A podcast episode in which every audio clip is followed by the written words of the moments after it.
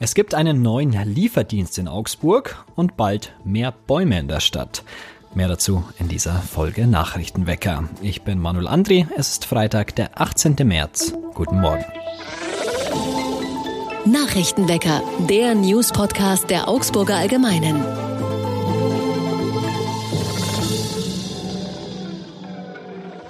Und zu Beginn wie immer erst einmal alle wichtigen Nachrichten aus Augsburg. Weil viele Geflüchtete kommen, braucht die Augsburger Tafel jetzt mehr Spenden. An den vergangenen beiden Dienstagvormittagen hatte die Augsburger Tafel in Oberhausen speziell für geflüchtete Menschen aus der Ukraine geöffnet. Die Resonanz war laut Tafelvorsitzendem Klaus Mathiesen beachtlich. Der Ansturm stellt die Tafel nun aber vor Probleme. Für das Stammklientel habe das Angebot an Lebensmitteln und sonstigen Waren bislang ausgereicht. Die Versorgung der zusätzlichen Bedürftigen sei aber schwierig, da es bei den regulären Ausgaben keine Einbußen geben soll. Um in den nächsten Wochen die Versorgung der rund 2800 Stammkundinnen und Kunden sowie der ukrainischen Neuankömmlinge sicherstellen zu können, bittet die Augsburger Tafel jetzt um Spenden. Willkommen sind Warenspenden mit Ausnahme von Produkten, die zwingend im Kühlschrank oder in der Tiefkühltruhe aufbewahrt werden müssen. Alles, was haltbar ist, wie Konserven, Nudeln, Mehl, Haarmilch Öl sowie Obst und Gemüse ist laut Tafel geeignet. Über Süßigkeiten und Kekse würden sich vor allem die zahlreichen Kinder freuen. Auch Windeln und Hygieneprodukte für Frauen werden benötigt. Die Tafel bittet alle Spenderinnen und Spender auf das Mindesthaltbarkeitsdatum zu achten. Darüber hinaus sollte es sich um Waren in haushaltsüblichen Größen handeln.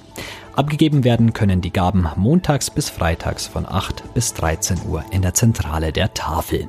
Alternativ kann man natürlich auch Geld spenden.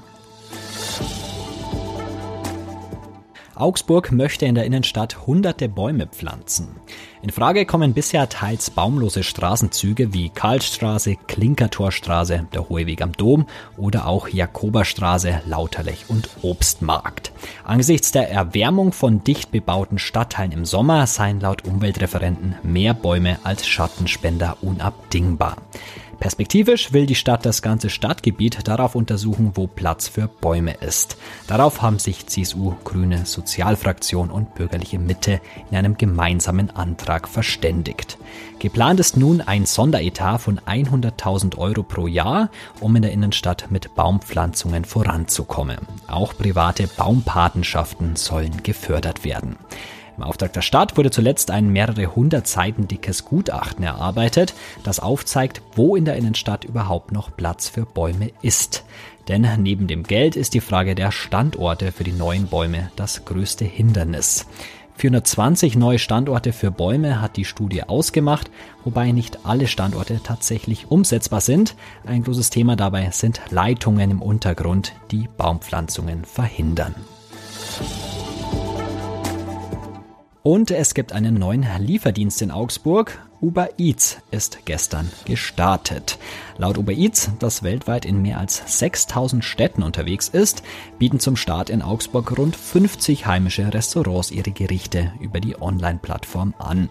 Sie werden von den Kurieren, die in der Regel mit Fahrrädern und E-Bikes unterwegs sind, nach Hause, aber auch in Parks oder ins Büro geliefert. Uber Eats funktioniert damit ähnlich wie die in Augsburg bereits bekannten Essenslieferdienste Lieferando oder das Augsburger Angebot Boxboot. Angebote.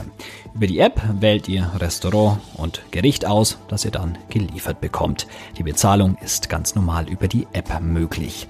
Mit dem Markteintritt in Augsburg setzt Uber Eats seinen Expansionskurs fort. Zehn Monate nach der ersten Essenslieferung in Berlin kann die App nunmehr in 15 deutschen Städten genutzt werden.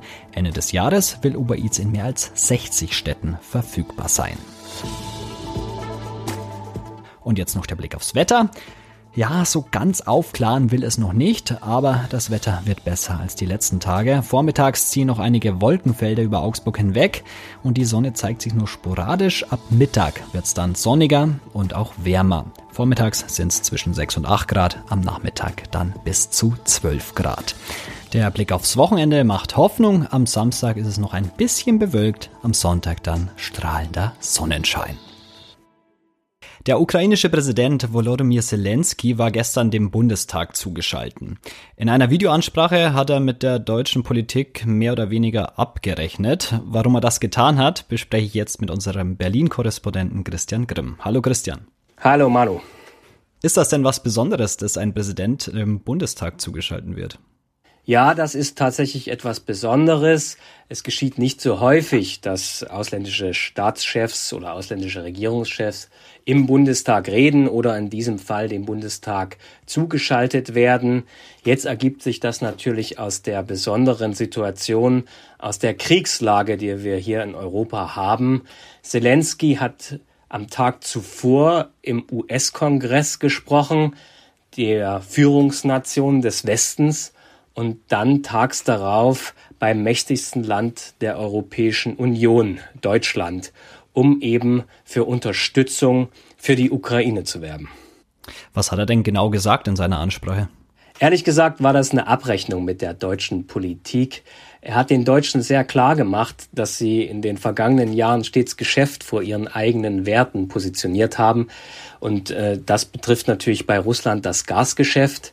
Ähm, er hat sie auch daran erinnert, dass deutsche Soldaten bei Kiew oder heute in Kiew gelegen 30.000 Juden erschossen haben und äh, dass es alte Ukrainer gibt, die die Nazi-Besatzung noch erlebt haben und die heute ein zweites Mal um ihr Leben fürchten. Er hat Deutschland also versucht bei der Ehre zu packen und es war eine sehr grimmige, eine sehr appellierende Ansprache, die Zelensky gehalten hat.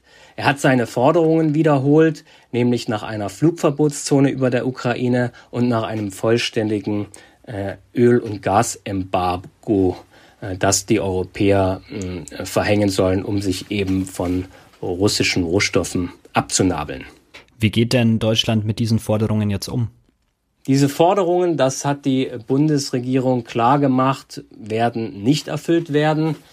Die NATO fürchtet, dass es mit Russland einen dritten Weltkrieg gibt, der möglicherweise mit Atomwaffen ausgetragen wird. Bundeskanzler Scholz hat das äh, im Nachgang der Rede nochmal deutlich gemacht, als er sich mit dem NATO-Generalsekretär Stoltenberg getroffen hat. Und ähm, das Öl- und Gasembargo, da steigt natürlich jetzt der Druck auf Berlin mit jedem Kriegstag. Allerdings ist es für Deutschland sehr schwer, denn äh, im kommenden Winter könnten dann vor allen Dingen bei Gas Versorgungsengpässe drohen. Und äh, die deutsche Wirtschaft würde dann in diesem Fall äh, in eine tiefe Rezession stürzen bei gleichzeitig hoher Inflation, also eine Wirtschaftskrise, die schwerer ist als äh, der Corona-Einbruch. Wie haben denn, denn die Abgeordneten vor Ort auf die Rede reagiert? Man muss sagen, diese Rede Zelensky hat sicher für die Ukrainer ein was gezeigt.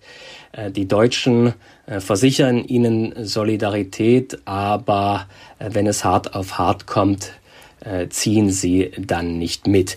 Ähm, man muss sich vorstellen, Zelensky wurde mit stehenden Ovationen ähm, begrüßt.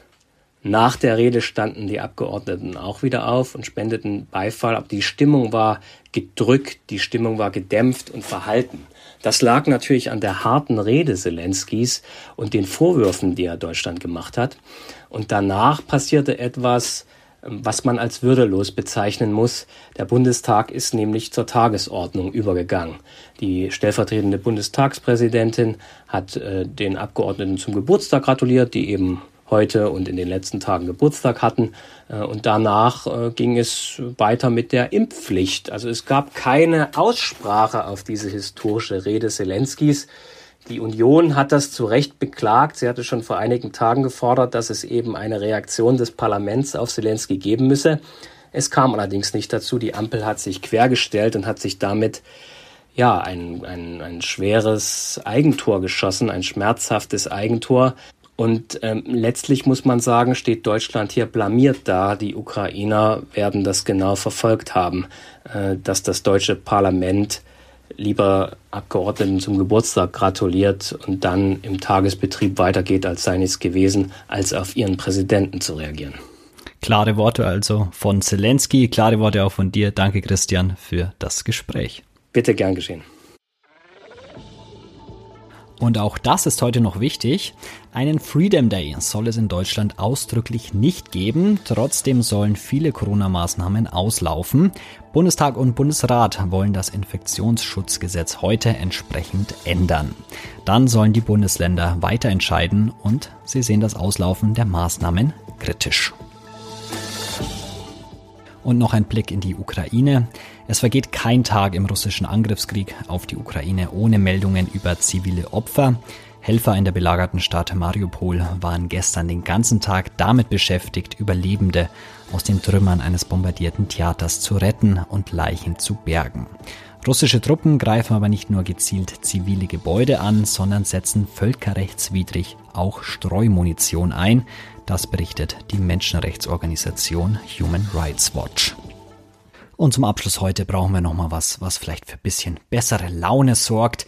Ja, die Frage, kann man zu schön für Corona sein? Diese Frage wurde beantwortet in einer Studie der Texas Christian University. Was hat man gemacht? Insgesamt wurden Bluttests von 79 Frauen und 80 Männern analysiert. Und weil Schönheit ja bekanntlich im Auge des Betrachters oder der Betrachterin liegt, haben anschließend knapp 500 weitere Freiwillige anhand von Bildern bewertet, wie attraktiv sie die Probanden finden. Das Ergebnis? Die Blutproben der als am attraktivsten bewerteten Teilnehmerinnen und Teilnehmer wiesen deutliche Hinweise auf eine bessere Immunität auf. In Bezug auf Covid-Viren schienen vorwiegend attraktive Männer einen erhöhten Schutz vorzuweisen. Tja, ich hatte noch kein Corona. Kann ich mir was drauf einbilden? Leider nein. Eine Studie mit weniger als 0,01 Prozent an Studienteilnehmerinnen und Teilnehmern für eine Bevölkerung von knapp 8 Milliarden Menschen ist halt nicht repräsentativ und wie gesagt, die Schönheit liegt im Auge des Betrachters. In diesem Sinne, bleibt gesund, auch am Wochenende. Danke euch fürs Zuhören und danke an Christian Grimm für das Gespräch.